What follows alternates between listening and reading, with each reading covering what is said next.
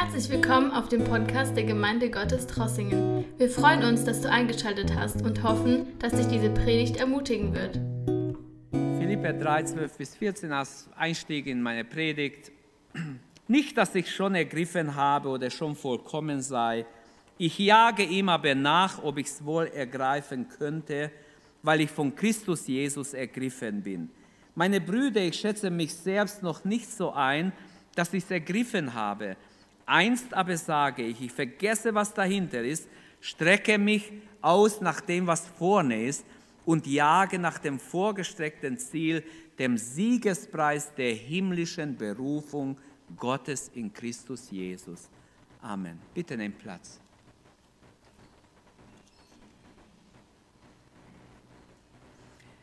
Wir wollen eine Gemeinde sein, die vorwärts geht. Amen. Wir haben lang genug bis in im Kreis äh, uns gedreht und in so einer Abwartungsstelle, wie ich schon geschrieben habe, lest bitte nach. Paulus glaubt daran, dass er vorwärts kommen kann. Er glaubt an Vorwärtskommen, sonst würde er gar nicht so schreiben können. Er glaubt, dass wir nicht zufrieden sind mit dem Status quo, sondern dass wir uns einfach ausstrecken nach mehr von Gott. Und heute wollen, wollen wir uns die Frage stellen, wie können wir eine Gemeinde sein, die vorwärts geht? Was ist nötig? Und ähm, heute Morgen haben wir gehört, es ist nötig, dass wir erfüllt werden im Heiligen Geist. Und da kann ich nur Amen sagen, dass wir immer wieder erfüllt werden im Heiligen Geist. Dass jeder getauft und voll Heiligen Geistes ist. Dass wir mit Gott Gemeinschaft haben, dass wir geistliche Menschen sind, dass wir Gott hingegeben sind. Wir brauchen einfach Weitsicht. Wir brauchen irgendwie die Lösung. Was ist die Lösung, damit wir vorwärts gehen, damit wir nicht stehen bleiben? Was sind Kräfte, die uns aufhalten, die zerstörerisch sind? Wie können wir diese schlechten Kräfte neutralisieren oder einfach gegen sie stehen? Wer hat ein Geistesblitz heute Morgen? Ein Weisheit von oben oder Weisheiten von oben, dass, dass wir sagen können, so geht's vorwärts oder so. Ähm, Gott ist ein Gott, der immer in Bewegung ist. Mein Vater wirkte bisher und ich wirke auch, sagt Jesus in Johannes 5. Amen. Gott hat immer gewirkt. Gott war nie passiv. Er ist immer am Wirken bis heute, die ganze Jahrtausende hindurch. Und lasst uns als Jüngerinnen, als Jünger Jesu, dieses Ziel vor Augen haben, die Ewigkeit. Das muss unser Ziel sein. Und nur Vorwärtsgehende erreichen das Ziel. Wer immer am gleichen Platz bleibt, wird nicht ans Ziel kommen. Wir haben ein Ziel vor Augen und wer kennt das nicht? Wenn wir einen langen Spaziergang machen, haben wir letzte Woche gemacht und ich habe einen guten Schuh angezogen, sehr bequem und trotzdem irgendwo nach, nach einer Zeit, wir sind sehr lang gelaufen, schon lange nicht so lang gelaufen, Kilometer weit und sie merken, Mensch, irgendwie ist so unangenehm mein Schuh, was habe ich denn? Und ziehe schnell aus, da war ein kleiner, ganz kleiner Stein drin. Und es hat gestört. Ich habe es gar nicht gleich gemerkt, dass es ein Stein ist. Es war so seitlich. Aber irgendwie hat mich was gestört. Und dann habe ich gemerkt, wo ich es ausgezogen habe, schnell wieder angezogen, weitergelaufen. Und das muss geistlich auch so sein. Manchmal äh, erinnert uns der Heilige Geist, es gibt etwas Ungutes in unser Leben. Etwas, was uns aufhalten will. Was dich vielleicht als junger Mensch oder als Vater, Mutter aufhalten will. Der Heilige Geist deckt einfach auf. Die Bibel sagt, in Johannes 16, 8, er wird der Welt die Augen auftun über Sünde, über Gerechtigkeit, über Gericht. Darüber habe ich ja gepredigt zu Pfingsten. Der Heilige Geist weist uns also auf Dinge hin, die, die einfach Gott nicht gefallen. Und wir sollten dann bereit sein, auch geistlich stehen zu bleiben, unsere Schuhe ausziehen, Stein raus, anziehen, weitergehen. Nicht stehen bleiben, nicht einfach am Platz bleiben, sondern wenn der Stein raus ist, können wir gleich weitergehen. Und so ist es im geistlichen Leben. Auch schon Spurgeon in seiner Zeit, vor 150 Jahren, hat gesagt, das Christenleben ist wie Fahrradfahren. Wenn du stehen bleibst, musst du absteigen. Das ist Weisheit. Da fährt jeder umsonst. Also du musst einen Fuß wenigstens auf dem Boden tun. Das heißt, das Christenleben, entweder wir gehen vorwärts oder wir bleiben stehen. Es geht nicht anders. Also wir sollen uns nach vorne bewegen. Der Heilige Geist deckt also Ungutes auf und will uns helfen, dass wir All das, was Gott nicht gefällt, dass wir es raushaben aus unserer geistlichen Schuhe, wenn ich so sagen darf. Überlegen wir in diesem Sinne, jeder persönlich, aber wir auch als Gemeinde, ähm, wir sind ja Leib Christi und das gebraucht das Neue Testament sehr oft diesen Ausdruck Leib Christi. Als Leib Christi ähm, haben wir eine gewisse Funktion. Jedes Glied am Leib ist wichtig. Jedes Glied hat seine Funktion. Und so steht es in Römer 12, 4. Es ist wie bei unserem Körper. Es besteht aus vielen Körperteilen, die einen einzigen Leib bilden und von denen doch jeder seine besondere Aufgabe hat. Genauso sind wir alle wie viele und wie unterschiedlich wir auch sein mögen, doch unsere Verbindung mit Christus ein Leib. Und wie die Glieder unseres Körpers sind wir einer auf den anderen angewiesen. Also das Leib soll leben, soll handeln, soll arbeiten. Es ist für den Körper selbstverständlich zu funktionieren. Ein Körper, der nur lahmlegt, der starr ist, den kannst du vergessen, der ist kurz vor dem Sterben. Leben ist ja wachsen, zunehmen, sich entwickeln, weitergehen und und das ist ein Zeichen, dass wir Leben haben, auch als Gemeinde. Wenn wir in Bewegung sind, wenn wir aktiv sind, wenn wir überall, wo wir sind, das neue Leben leben. Halleluja. Und so, ähm, das Gleiche, was für unser Körper gilt, können wir sagen, gilt auch für die Gemeinde. Und doch hat unser Leib auch Feinde. Menschen können krank werden. Wenn ich jetzt nur an meinen Kollegen denke, ein Tumor im Leib, das ist eine Krankheit, die kann den Körper zerstören. Jetzt ist wichtig, dass wir, dass wir ähm, die Gefahren nicht ignorieren und sagen, oh, da gibt es nichts, sondern es ernst nehmen. Und so möchte ich eigentlich in diese zweite Predigt jetzt auf den Punkt kommen, es gibt Hindernisse, die uns vom Weitergehen abhalten. Und es gilt, diese Hindernisse zu überwinden. Nicht, dass ich schon ergriffen habe, sagt Paulus, sondern ich jage danach, nach dem vorgestreckten Ziel, nach dem Siegespreis der himmlischen Berufung in Christus Jesus. Unser Vorwärtskommen beginnt mit dieser demütigen Erkenntnis, dass das Ziel noch nicht erreicht ist. Leuchtet es ein? Wir haben das Ziel noch nicht erreicht, aber wir haben ein Ziel. Unser Ziel ist die Ewigkeit. Amen. Unser Ziel ist der Himmel. Wir wollen bei, Gott sein. Wir wollen das Ziel unbedingt erreichen.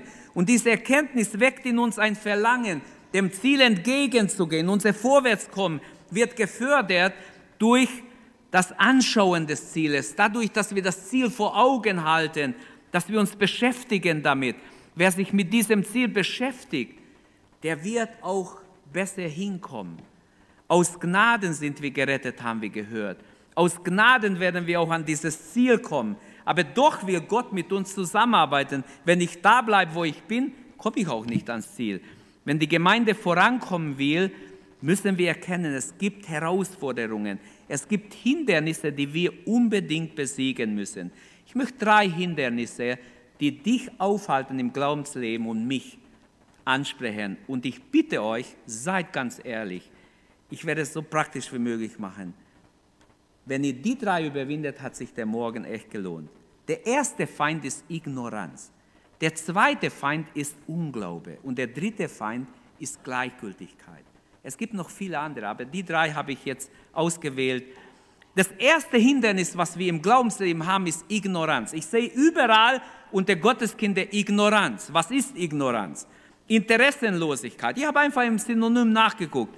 Teilnahmslosigkeit, Ungerührtheit, Kälte, Desinteresse, Gefühlslosigkeit, Unempfindlichkeit, Una, una, äh, Unaufgeschlossenheit, Herzlosigkeit, Seelenlosigkeit, Neutralität, Passivität, Leidenschaftslosigkeit, Lethargie, Gefühlskälte, Starrheit. All diese Dinge zeigen, eigentlich haben sie was zu tun mit Ignoranz.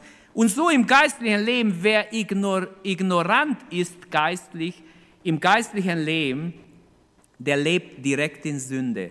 Es ist Sünde, geistlich ignorant zu sein. Das Gegenteil der Liebe und der Gerechtigkeit sind Ignoranz und Gleichgültigkeit.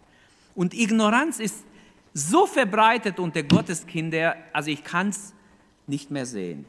Kain war ignorant gegen seinen Bruder. Nehmen wir als erstes Beispiel im Alten Testament. Kain, Gott hat gesagt, wo ist dein Bruder Kain? Bin ich meines Bruders Hüter? Ich kann doch nicht ständig nach ihm schauen. Wo ist dein Bruder Kain? Kain war absolut ignorant gegenüber Abel. Und Gott hat nicht nachgegeben. Gott hat dann gesagt, was hast du getan, Kain? 1. Mose 4, Vers 9. Was hast du getan? Und dann bis Vers 12. Von jetzt an, da spricht Gott ein Gericht über ihn aus. Von jetzt an sollst du ein Flüchtling sein, der heimatlos von Ort zu Ort irrt. Und genauso sind Menschen, manchmal, du siehst sie irren von Ort zu Ort heimatlos. Axel Kühner schrieb ein Andacht über diesen Vers. Ich erwähne nur kurz ein paar Gedanken daraus. Alles ist in Bewegung, hat er es überschrieben. Wir kommen woher und gehen wohin. Wir treten aus dem Raum der Vergangenheit, huschen über den schmalen Flur der Gegenwart, gelangen in das Zimmer einer dunklen Zukunft. Alles ist in Bewegung. Die Erde unter uns dreht sich, die Wolken über uns ziehen weiter, die Menschen neben uns hasten voran. Die Frage in uns oder nee, die, die Fragen in uns halten uns auf Trab. Die Wissenschaft bringt uns immer neue Möglichkeiten. Alles ist in Bewegung. Der Zeiger auf der Uhr dreht sich. Kalenderblätter wechseln, Jahreszeiten folgen eine dem anderen. Die Jahre vergehen, Jahrzehnte versinken in Erinnerung. Das Leben verändert sich. Alles sind alles, alle und alles ist unterwegs. Alle irgendwie in irgendeine Richtung. Hindernisse tun sich auf und so weiter. Ich finde dieses Bild interessant. Hauptsache unterwegs ist aber nicht unsere Botschaft. Gott will nicht, dass du Hauptsache was machst, Hauptsache beschäftigt. Nein, mit dem Richtigen beschäftigt sein. Amen. Mit Gott, mit seinem Reich beschäftigt sein. Ignoranz Gottes Reich gegenüber, das ist die Sünde.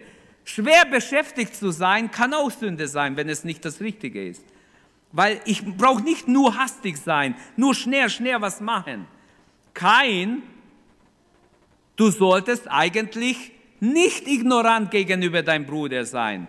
Bruder, Schwester, Gott sagt dir heute Morgen, mir auch, sei nicht ignorant deinem Mitschüler oder Mitmenschen oder Eltern oder Kindern gegenüber, deinen Brüdern und Schwestern gegenüber. Dein Bruder und Schwester sollte dir nicht egal sein. Nein, wir sehen diese kalte Haltung, diese Ignoranz, diese Interessenlosigkeit, diese Teilnahmslosigkeit bei Kain und Gott hat den Zeigefinger gehoben und sagt, weil, weil du das getan hast, du hast ihn umgebracht. Gott hat gesehen, dass er ihn erschlagen hat. Und Gott hat gesagt, wo ist dein Bruder? Er wollte wahrscheinlich Reue von ihm, Einsicht, aber er war total ignorant, cool, eingebildet, egoistisch, wie auch immer jemand ihn beschreiben will. Er wurde zum ersten Mörder unter den Menschen. Wir haben auch im Neuen Testament so einen coolen Richter in, äh, in, Lukas 18. Da ist ein Richter, der ungerechte Richter wird er genannt. Da kommt eine bittende Witwe zu diesem Richter. Es wird uns erzählt in Lukas 18 äh, ab Vers 2, ähm, dass dieser Richter, er fürchtete Gott nicht und er war mehr von sich überzeugt als von Gott und er hat einfach die Bitte der Frau ignoriert. Aber die Frau hat gesagt, da gebe ich nicht nach. Ich werde ständig zu dem Richter gehen und bei ihm anklopfen, auch wenn er mich nicht mehr sehen will, auch wenn er mich gleich wegschickt, ich komme wieder. Und Jesus vergleicht dieses negative Bild, dieses schreckliche Bild, eigentlich mit jemandem, der im Gebet sich an Gott wendet, der Gott nicht in Ruhe lässt mit seiner Bitte, mit seinen Anliegen, der Tag und Nacht zu Gott ruft. Und Jesus sagt, sollte Gott nicht erhören, wenn jemand Tag und Nacht zu ihm ruft? Doch, ich sage euch, er wird sehr in Kürze erhören. Für uns Gotteskinder gilt immer noch Jesaja 40, Vers 30. Weiß jemand, was da steht? Die auf den Herrn vertrauen, schöpfen neue Kraft. Sie bekommen Flüge wie Adler. Sie laufen und sie werden nicht müde. Sie gehen und werden nicht matt. Für uns gilt diese Verheißung. Es ist immer noch wahr, dass Gott sich nicht verändert hat. Dass Gott immer noch seine Kinder wunderbar durchträgt. Was sind Gründe für Ignoranz? Ignoranz, glaube ich, geht Hand in Hand mit Unwissenheit, eigentlich mit Dummheit, mit geistlicher Unwissenheit. Aber man möchte nicht Dummheit sagen, man sollte niemanden dumm nennen vielleicht, weil dann äh, schalten sie eher ab. In, in der Bibel wird es aber vom, vom Urtext her, ich habe nachgeschaut, steht tatsächlich Dummheit. Aber man versucht es schöner zu sagen.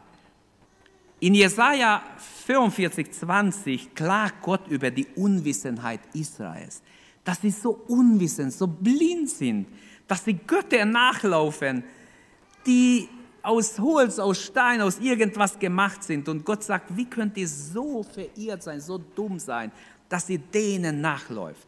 Oder in Jeremia 5, 21, hört mir zu, hör mir zu, du törichtes, unvernünftiges Volk. Auch hier steht das Wort dumm nebenbei, aber ich habe es in der modernen Übersetzung jetzt zitiert. Ihr habt doch Augen, könnt nicht sehen, ihr habt Ohren, könnt nicht hören.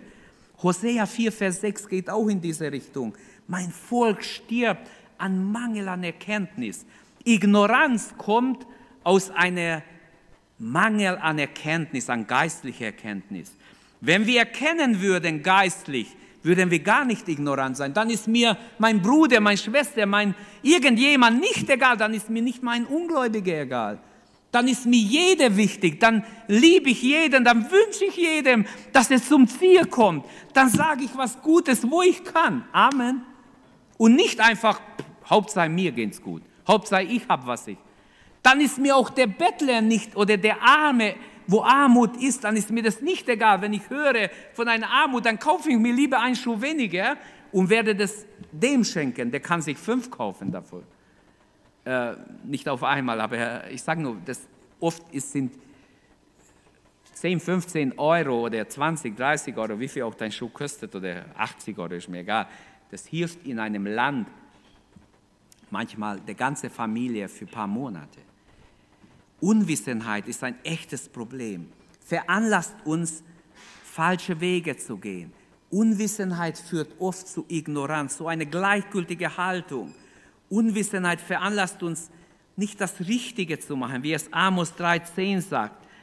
Sie wissen nicht mehr, wie man richtig handelt, spricht der Herr. Und so weiter. Man könnte da vieles noch rauslesen. Unwissenheit veranlasst uns nicht richtig, nicht das Richtige zu machen, sondern das Verkehrte. Es bringt Gottes Sohn über uns.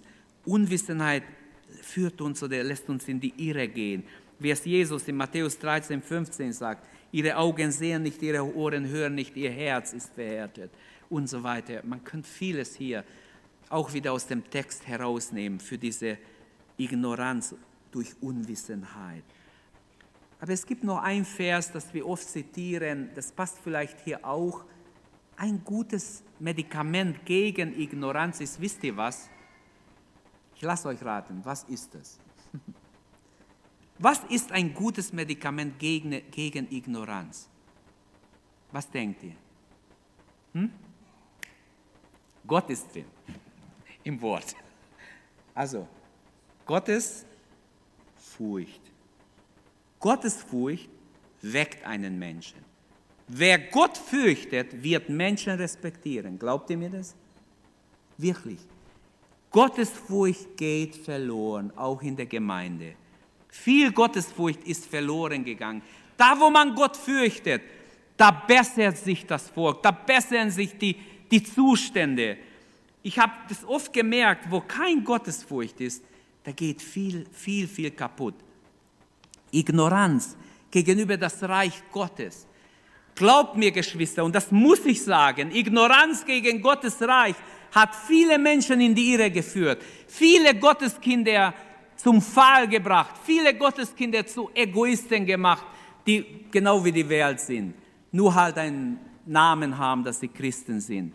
Wenn, wenn das Reich Gottes nicht mehr wichtig ist für uns, dann stimmt etwas nicht. Suche zuerst das Reich Gottes und seine Gerechtigkeit.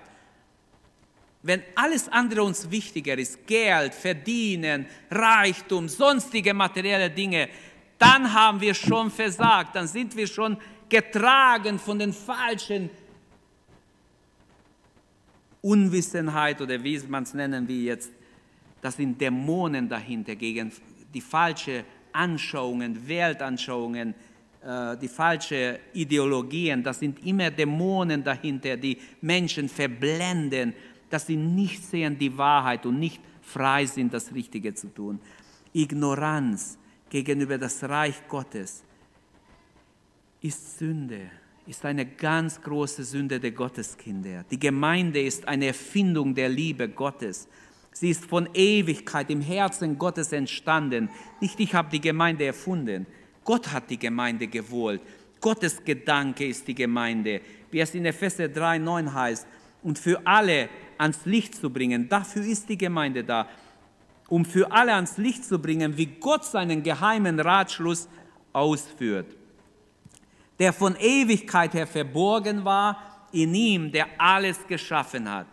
Aus der biblischen Perspektive ist Gemeinde nicht da, wo Menschen einfach zusammenkommen oder wo viele zusammenkommen, sondern Gemeinde ist da, wo sich Gläubige unter der Herrschaft Gottes stellen, unter dem Wort Gottes stellen, unter seiner Autorität des Wortes und sich wirklich als Herausgerufene, als Ekklesias, die Herausgerufenen versammeln. So ist die Gemeinde auch kein Hörsaal, wo wir nur einen schönen Vortrag hören, auch kein sozialer Club, wo sich Gleichgesinnte nur treffen, sondern Gemeinde ist mehr. Gemeinde ist Gottes Volk, die erlöste Schar Gottes, die zusammenkommt, weil sie erlöst sind, einfach um Gott die Ehre zu geben und von Gott auch Neues zu empfangen. Deshalb die Frage ist, wie besiegen wir die Ignoranz? Schnell bevor ich weitergehe, ich hoffe, den nächsten Punkt muss ich kürzer machen. Ich sage zwei Wege, wie ich Ignoranz be besiegen kann. Ich habe gesagt, Gottesfurcht ist eins der besten Medizin. Aber es gibt zwei Wege. Ein Weg ist das Wort Gottes. Einfach durch die Aufnahme des Wortes Gottes. Psalm 119, 97. Ich, ähm, wie lieb ist mir deine Weisung. Ich sinne über sie nach Tag und Nacht. Wenn ich mich beschäftige mit Gottes Wort, dann ist Ignoranz einfach am Fliehen, am Gehen. Wenn ich für mein Leben das Wort für mich aufnehme, mich nicht gerade so ein paar Verse nur schnell lese, sondern mich beschäftige damit. Dein Wort ist meines Fußes Leuchte, ein Licht auf meinem Weg. Das Wort Gottes treibt Ignoranz weg aus unserem Leben.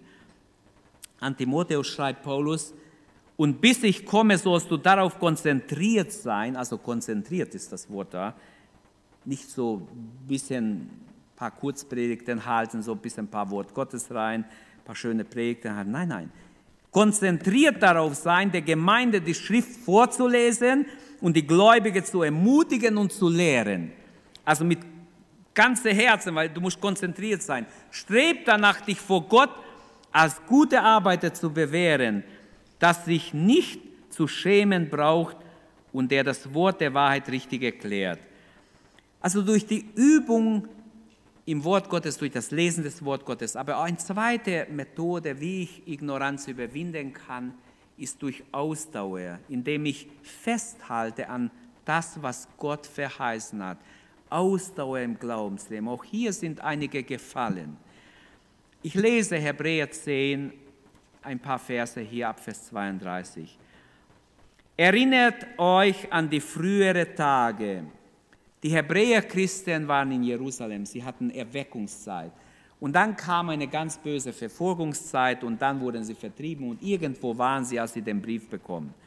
Erinnert euch an die früheren Tage, als ihr nach eurer Erleuchtung manchen harten Leidenskampf bestanden habt. Ihr seid vor aller Welt beschimpft und gequält worden oder ihr seid mit betroffen gewesen vom Geschick derer, denen es erging, denen es so erging denn ihr habt mit den Gefangenen gelitten und den Raub eures Vermögens freudig hingenommen, da ihr wusstet, dass ihr einen besseren Besitz habt, der euch bleibt. Und jetzt fordert er sie auf, werft euer Vertrauen nicht weg, die großen Lohn mit sich bringt. Was ihr braucht, ist Ausdauer, damit ihr den Willen Gottes erfüllen könnt und so das verheißene Gut erlangt. Denn nur noch eine kleine oder kurze Zeit, dann wird der kommen, der kommen soll und bleibt nicht aus. Mein Gerechter aber wird durch den Glauben leben. Doch wenn er zurückweicht, habe ich kein Gefallen an ihm. Merkt ihr, wie wichtig Ausdauer ist, dran zu bleiben, bis Jesus handelt, bis Jesus kommt, bis ans Ende treu zu sein. Brüder und Schwestern, überwinden wir Ignoranz. Seid ihr einverstanden, jeder von uns, dass wir jede Ignoranz gegenüber Menschen, gegenüber Gott, gegenüber Gottes Reich einfach aus unserem Leben eliminieren. Ein zweites Hindernis, die überwinden werden muss, wenn wir als Gemeinde vorwärts gehen müssen und ganz besonders Ignoranz in der Gemeinde zueinander. Geht aufeinander zu, dient einander, macht, was ihr könnt, dass diese Ignoranz überwunden wird. Der zweite Hindernis, ein zweites Hindernis, das wir überwinden müssen unbedingt, ist Unglaube. Das hat mehr vielleicht mit unserer persönlichen Beziehung zu Gott zu tun. Der Unglaube, äh, wir denken da an Ungläubige schnell, aber ich rede vom Unglauben der Gläubigen. Johannes 8, Vers 24, ich habe euch gesagt, ihr werdet in eure Sünden sterben, denn wenn ihr nicht glaubt, dass ich es bin, werdet ihr in eure Sünden sterben. Das würde man sagen, gut, das hat er zu den Juden gesagt, die waren nicht gläubig. Aber was schreibt Paulus in 2. Korinther 4 an die Gläubige? Wenn unser Evangelium dennoch verhüllt ist, ist es nur denen verhüllt, die verloren gehen.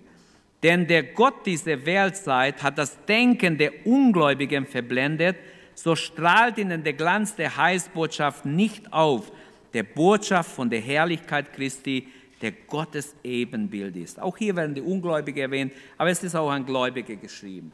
Aber dann kommt in Hebräer 3 ab Vers 12 eine andere Warnung direkt an Gläubige. Habt acht Brüder, dass keine von euch ein böses, ungläubiges Herz hat, dass keine vom lebendigen Gott abfällt. Ist das überhaupt möglich? Viele lehren heute nein. Natürlich ist es möglich. Hier steht es doch sondern ermahnt einander jeden Tag, solange, noch, solange es noch heißt, heute, damit niemand von euch durch den Betrug der Sünde verhärtet wird. Denn an Christus haben wir nur Anteil, wenn wir bis zum Ende an der Zuversicht festhalten, die wir am Anfang hatten. Wenn es heißt heute, wenn ihr seine Stimme hört, verhärtet euer Herzen nicht, wie beim Aufruhr, wer waren denn jene, die hörten und sich auflehnten? Waren es nicht alle, die unter Mose aus Ägypten ausgezogen waren? Wer war ihm 40 Jahre lang zuwider? Nicht etwa die Sünder, denen Leichen in der Wüste liegen blieben? Wem hat er geschworen, sie sollen nicht in das Land der Ruhe kommen, wenn nicht den Ungehorsamen? Und wir sehen, dass sie wegen ihres Unglaubens nicht hinein konnten. Normalerweise wollen wir sowas für die Ungläubige platzieren, ähm, aber hier spricht der Schreiber des Hebräerbriefes seine Brüder an. Brüder und Schwestern will er sagen. Haltet fest bis ans Ende, bleibt dran, habt Ausdauer bis ans Ende. Der Heilige Geist ruft uns also in diesem Kampf gegen den Unglauben. Unglaube hält die Gemeinde davon ab, sich vorwärts zu bewegen.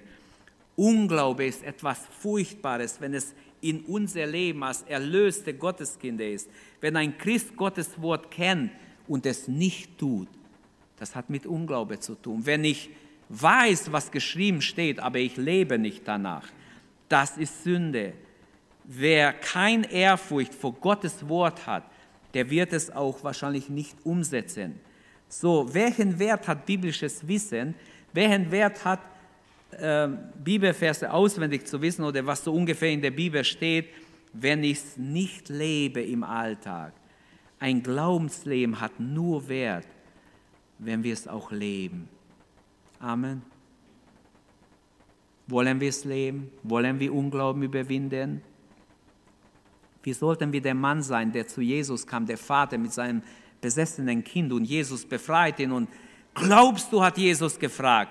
Ja, ich glaube, Herr, hilf meinem Unglauben. Wir sollten alle zu Jesus rufen, das ist sogar Jahreslosung. Herr, ich glaube, hilf meinem Unglauben. Und ich glaube, wenn wir so ehrlich zu Gott kommen, Gott wird uns helfen, jeden Unglauben zu überwinden. Da gäbe es noch vieles über den Unglauben zu sagen. Ein drittes Hindernis, was unbedingt jeder von uns überwinden muss. Und das hat etwas mit dem ersten zu tun, aber Ignoranz und Gleichgültigkeit sind nicht gleich. Deshalb habe ich die Gleichgültigkeit gewählt. Ähm, wisst ihr, wie gleichgültig Menschen sind, auch Gottes Kinder sein können? Und meistens, wenn Gleichgültigkeit in unser Leben ist, wenn wir keine Leidenschaft für Gott und sein Reich haben, dann ist Sünde da, dann ist eine bequeme Sünde irgendwie in unser Leben. Ich lebe mit beiden Füßen auf der Erde, ich weiß, was ich rede. Ich habe auch schon manchmal meine Leidenschaft verloren und zurückgewinnen gewinnen dürfen oder können mit Gottes Hilfe. Das dritte Hindernis, was wir alle überwinden sollten, ist Gleichgültigkeit. Ich erzähle euch ein wahres Beispiel. Habt ihr wahrscheinlich schon gehört, ein junger Pastor bekam die Möglichkeit, in einer Dorfkirche Pastor zu werden.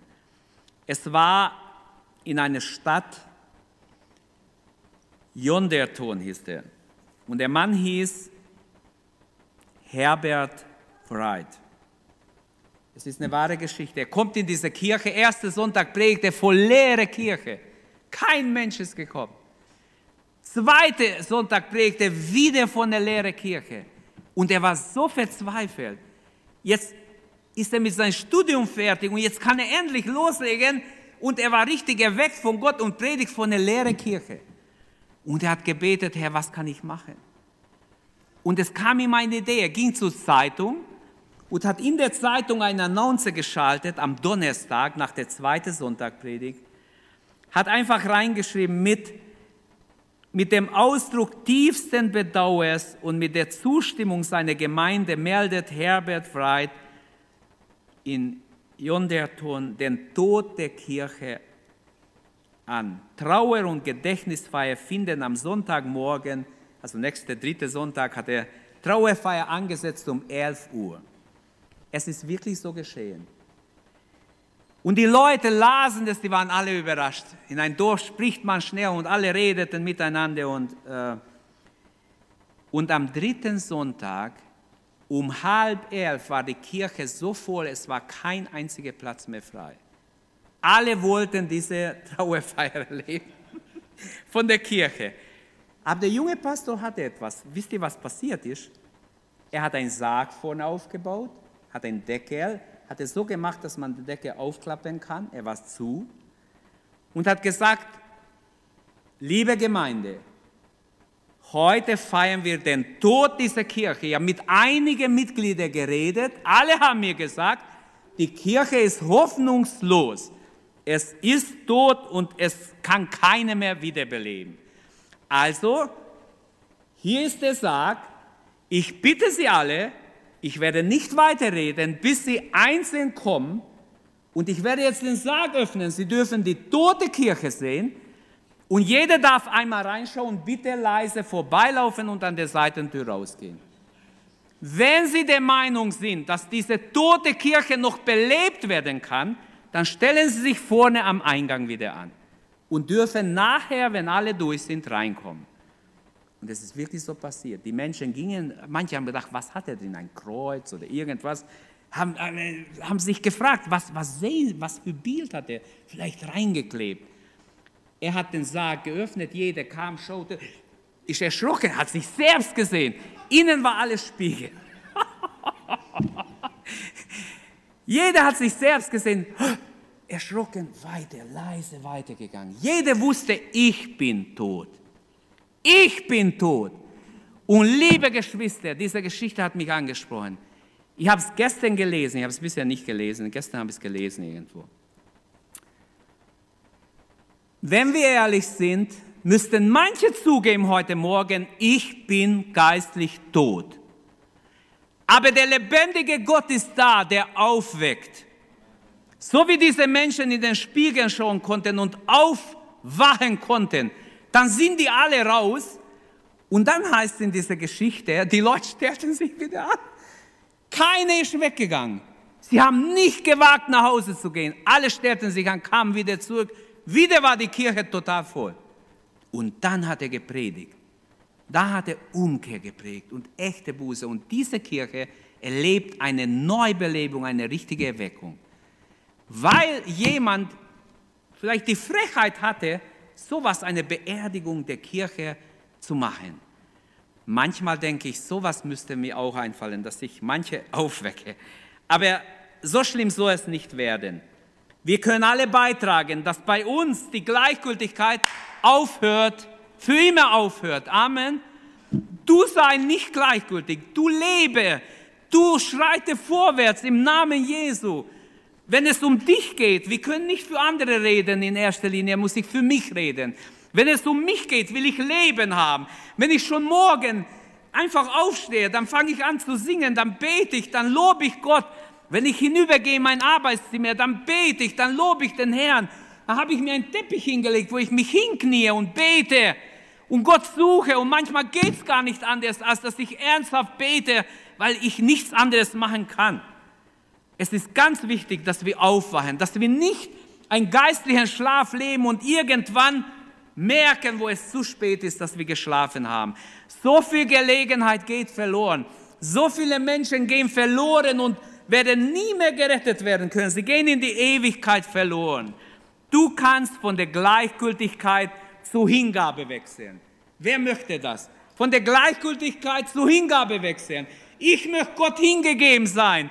Ich möchte Gott dienen von ganzem Herzen. Ich möchte mit Gott etwas erleben in meinem Leben, immer wieder. Jede Woche etwas erleben mit Gott. Es, es reicht nicht, dass wir einfach nur ein Christenleben leben. Gleichgültigkeit auf allen Ebenen der Christen, in der Ehe, in der Familie, in der, in der Gemeinde, überall sieht man diese Gleichgültigkeit. Jemand erzählte, ach, das fand ich also echt schrecklich. Jemand erzählte, als diese Corona-Zeit kam und nur noch Online-Gottesdienste waren, mein Mann stand auf, hat sich so eine Krawatte angezogen. Wir saßen da und saßen da wie im Gottesdienst. Wir haben schön, hat so seinen Anzug angezogen. Da war ja noch kalt, hat sich richtig angezogen. Und wir saßen da und schauten zu und waren voll dabei, haben mitgebetet und waren froh, dass es überhaupt noch einen Online-Gottesdienst gibt. Ein paar Sonntage später ah, kam er einfach so in T-Shirt. Ich habe gedacht, Mensch, in T-Shirt. Ein paar Sonntage später hat er einfach im Schlafanzug, hat er den Gottesdienst zugehört. Und dann hat er gesagt, ein Sonntag später, er sagt, weißt du was, ihr könnt ja aus dem Bett auch anschauen können ja im Bett bleiben und einfach Computer hinstellen und das anschauen. Ich möchte es nicht kommentieren, aber das zeigt auch, wie der Mensch veranlagt ist. Wie schnell kann man in eine Fahrwasser der Gleichgültigkeit kommen. Wachen wir auf. Gott ist da, um uns aufzuwachen. Der Herr will, dass wir voranschreiten, wie Paulus ich jage dem Ziel nach. Ich habe ein Ziel. Ich habe ein Gebetsanliegen. Ich kann gar nicht im Bett bleiben. Im Bett ist schrecklich. Also wenn ich aufwache, ich gehe schnell aus dem Bett. Ich bin so, fragt meine Frau. Ich gehe so schnell wie möglich aus dem Bett. Das Bett ist, ist nicht, also mich zieht das Bett nicht an. Wirklich nicht. Wenn ich fertig geschlafen habe, ich stehe auf. Gut, wenn ich mal sehr müde bin, kann ich vielleicht ein bisschen länger schlafen, aber sonst es ist so. Ich rede nicht von mir, ich will das gar nicht von mir jetzt erzählen. Ich will nur sagen, es ist ganz wichtig, dass wir unser Leben nicht verschlafen, dass wir nicht in Gleichgültigkeit verharren. Lauheit war die Haltung der Gemeinde in Laodicea. Ich habe nicht jetzt die Zeit, diese ganze Gemeindebrief äh, äh, oder Sendschreiben zu behandeln. Nennert hat was gelesen im ersten Gottesdienst davon in der Einleitung. Lauheit ist die Haltung der Gemeinde Laodicea. Und ich lese da zwei Verse, Vers 15 und 16. Ich kenne deine Werke, sagt Gott zu dieser Gemeinde. Du bist weder kalt noch heiß. Wärst du doch kalt oder heiß? Weil du aber lau bist, weder heiß noch kalt, will ich dich aus meinem Mund ausspeien. Der Herr macht eine Diagnose in Laodicea seine Feststellung, Laodicea hat in vier Bereichen große Not. Wenn wir diese Sendschreiben lesen, ich fliege nur drüber, ein paar Dinge hebe ich hervor. Erstens, sie haben keine Kraft, ihre Kraft verloren, Lauheit ist da. Sie sind weder heiß noch kalt, sie sind so dazwischen irgendwie. Ihre geistliche Temperatur gerade haben ziemlich abgenommen. Ein brennendes Herz will Gott. Gott will, dass wir brennen für ihn. Amen. Es gibt nichts Schönes als ein Mensch, der brennt für Gott. Richard. Ein Mensch, der brennt für Gott. Oder egal, wen wir nehmen. Brennen wir für den Herrn. Das ist das Schönste, was es gibt. Ein kaltes Herz. Jesus sagt, weil die Ungerechtigkeit in der Endzeit zunehmen wird, wird in vielen die Liebe Gottes erkalten. Kalt sind wir von Natur aus. Der natürliche Mensch ist kaltherzig. Heiß sind wir, wenn Gott uns berührt, wenn wir Jesus erleben, wenn wir Gottes Begegnung haben, wenn wir eine Begegnung mit ihm haben, wenn wir etwas mit ihm erleben. Ein lauwarmes Herz ist ohne Mitleid, ist einfach. Man könnte auch sagen, wie ich es vorher gesagt habe, ähm, wer ist Beispiel? Man kann auch sagen, es interessiert ihn nicht, das Interesse. Hauptsache mir geht es einigermaßen gut. Aber das ist alles egoistisch und diese Lauheit wird nichts Gutes bringen. Die Gemeinde hatte ihre Kraft verloren. Zweitens, sie haben ihre geistlichen Werte verloren. Vers 17 und 18. Sie dachten, sie wären reich. Sie dachten, wir sind was. Aber sie täuschten sich. Du sprichst, ich bin reich und habe genug. Ich rate dir, Vers 18, dass du Gold von mir kaufst, das im Feuer geläutet ist, damit du reich wirst. Dieser Rat verrät uns die Bequemlichkeit dieser Gemeinde, wie bequemlich diese Gemeinde war. Sie haben ihre Vision verloren. Die Gemeinde Laodicea war blind, sie konnten ihre Realität nicht sehen. Also sie haben nicht nur ihre Kraft verloren, ihre geistliche Werte, auch ihre Vision. Gott sagt, sie sollen Augensalbe nehmen, damit sie sehen. Und viertens, sie haben ihre Kleider verloren. Du bist nackt. Die Wiedergeburt. Wenn jemand sich bekehrt, Gott gibt uns ein weißes Kleid, das ist ein Sinnbild für die Errettung, für die Reinheit, dass Gott uns gereinigt hat von unserer Sünde. Sie haben ihre Kleider verloren. Die Gemeinde Laodicea war geistlich nackt. Der Herr fand an dieser Gemeinde nichts Lobes, Lobenswertes, sondern einfach nur Verwerfliches. Wollen wir vorwärts gehen, Geschwister?